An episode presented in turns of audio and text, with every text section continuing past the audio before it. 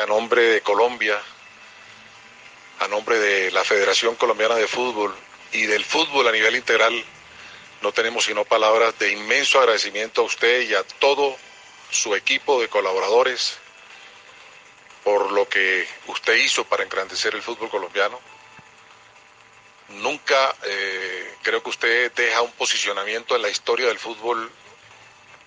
muy alto, porque no es fácil realmente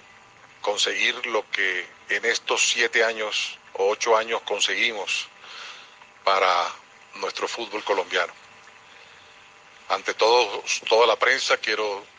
darle nuestra gratitud, decirle que en Colombia y en la Federación Colombiana de Fútbol usted no solo deja las puertas abiertas,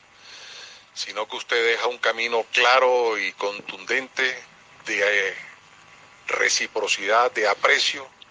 de profunda admiración por todo lo que significó este trabajo que hoy nos invita a nosotros en la Federación Colombiana de Fútbol a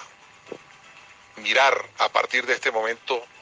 cuál va a ser el futuro de nuestra selección Colombia de mayores.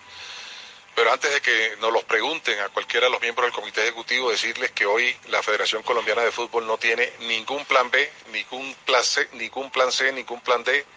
No tenemos candidatos, no tenemos nada. Estamos apenas intentando asimilar la decisión que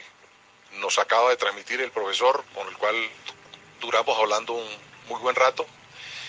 y que así como usted seguramente, como nos lo transmitió también o nos lo dijo ahorita,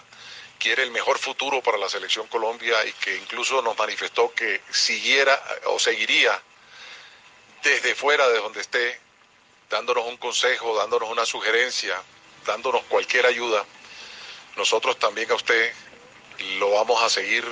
de lejos porque usted hace parte de esta familia y cuando uno hace parte de la familia es para, para toda la vida.